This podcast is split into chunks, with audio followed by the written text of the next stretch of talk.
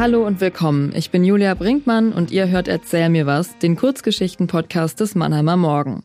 Wir lesen euch immer dienstags, donnerstags und samstags Geschichten vor. Geschichten, die an unserem Schreibwettbewerb Erzähl mir was teilnehmen. Ihr könnt sie natürlich auch selbst lesen, in der Zeitung oder auf www.mannheimer-morgen.de. Aber ihr habt diesen Podcast jetzt schon angeklickt, also müsst ihr sie gar nicht selbst lesen.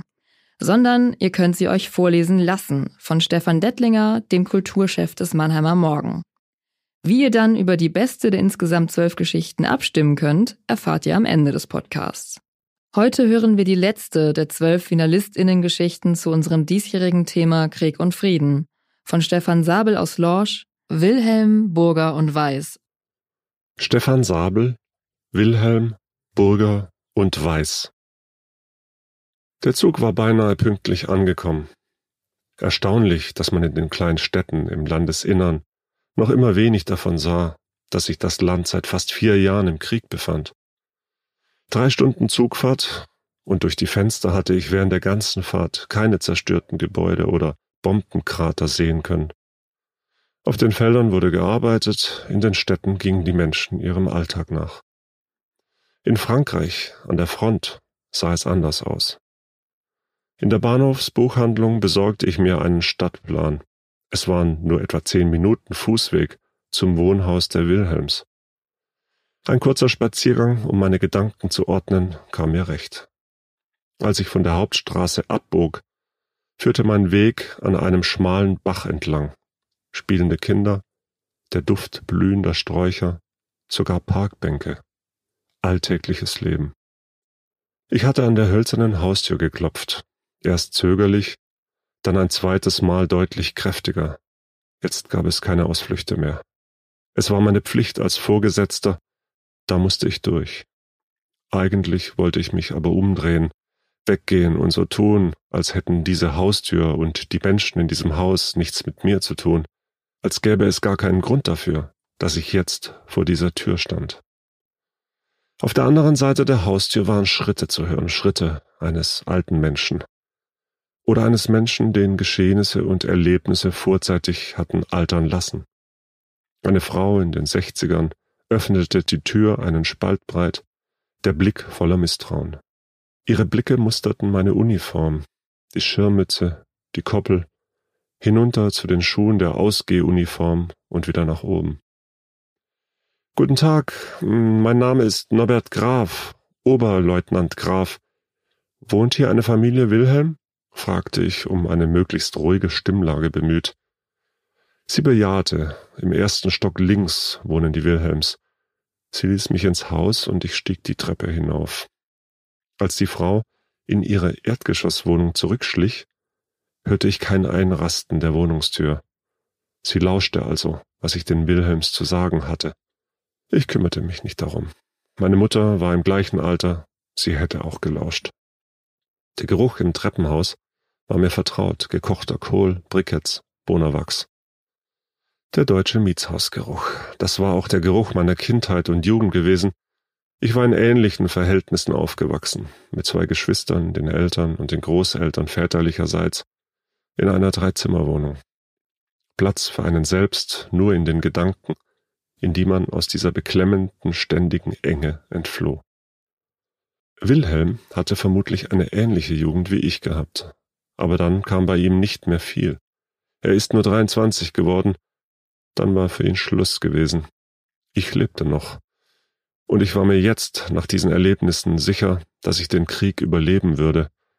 Hätte ich sterben sollen, wäre ich jetzt schon tot. Eine bessere Gelegenheit würde der Tod so schnell nicht mehr bekommen. Bei Wilhelm, Burger und Weiß hatte er die Gelegenheit genutzt. Nur Friedel und ich lebten noch.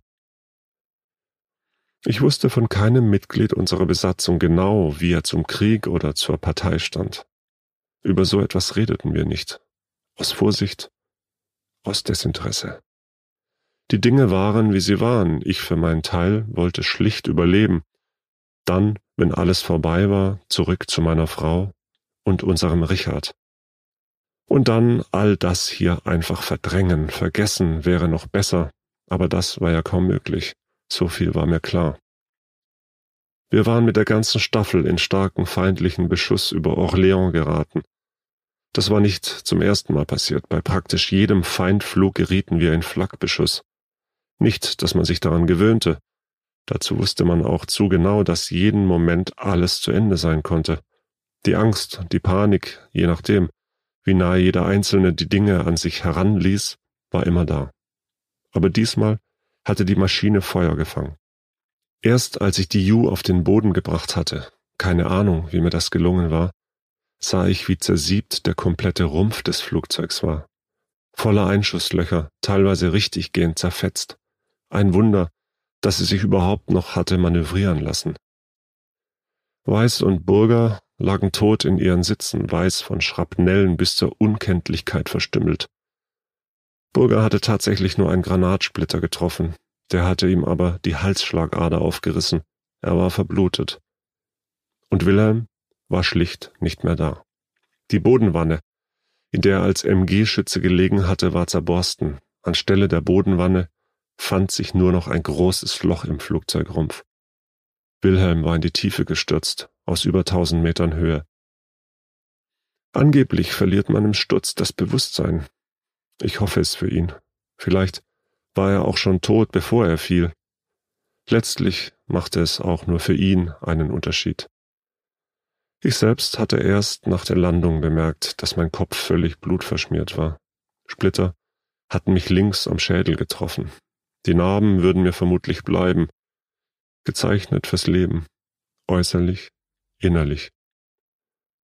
Als einziger war Friedel körperlich beinahe unversehrt geblieben. Er war jetzt mit seiner Frau und den beiden Töchtern zur Erholung an der Ostsee. Vermutlich humpelte er ein wenig am Strand, wenn er seinen Mädchen hinterherlief. Eine lose Metallstrebe hatte ihm bei der Landung den rechten Fuß eingeklemmt. Ich erreichte die Wohnungstür. Ein Messingschild mit Gravur Albert Wilhelm. Ein gediegener erster Eindruck war Herrn Wilhelm offensichtlich wichtig. Ich klopfte. Nach etwa zehn Sekunden öffnete mir ein Mann Ende vierzig. Auch er musterte meine Uniform, überprüfte an meinen Schultern meinen Dienstrang. An seinen Augen erkannte ich, dass ich eigentlich gar nichts sagen musste. Ihm war sofort klar, was ich zu sagen hatte. Seine Frau kam ebenfalls an die Tür. Albert, was ist? Auch sie sah mich an und verstand augenblicklich, warum ich gekommen war und was ich mitzuteilen hatte. Ihre Gesichtszüge durchliefen mehrere Gefühlsregungen innerhalb des Zeitraums von kaum einer Sekunde. Dann fand sie ihre Beherrschung halbwegs wieder. Ihre Hand tastete nach der Hand ihres Mannes. Der war zu versteinert, um ihren Händedruck zu erwidern. Ich hatte mich so darauf konzentriert, beherrscht und mit fester Stimme zu sprechen, dass ich Wilhelms Eltern jetzt geradezu anblaffte. Guten Tag, ich bin Oberleutnant Graf. Ich habe die traurige Pflicht, Ihnen mitzuteilen, dass Ihr Sohn fürs Vaterland gefallen ist. Es war dieser Satz, den ich auf dem Weg hierher sicher hundertmal geübt hatte.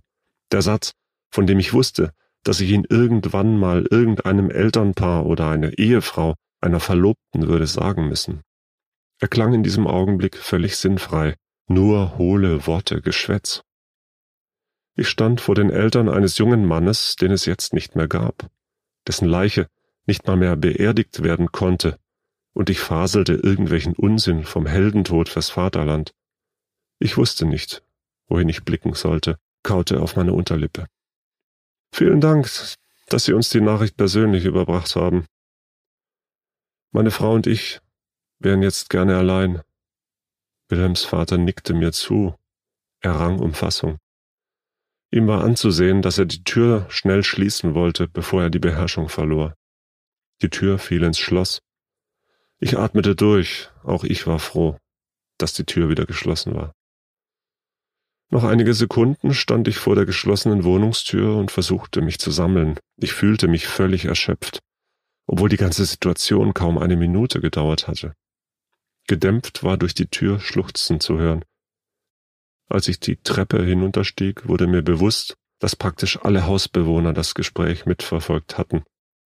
Was sie dabei dachten, ob sie mitfühlten oder einfach nur froh waren, dass nicht sie ihr Kind verloren hatten, das war nicht mein Problem.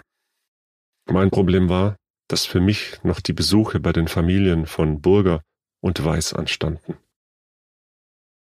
Das war Wilhelm Burger und Weiß von Stefan Sabel aus Lorsch, gelesen vom Mannheimer Morgen Kulturchef Stefan Dettlinger.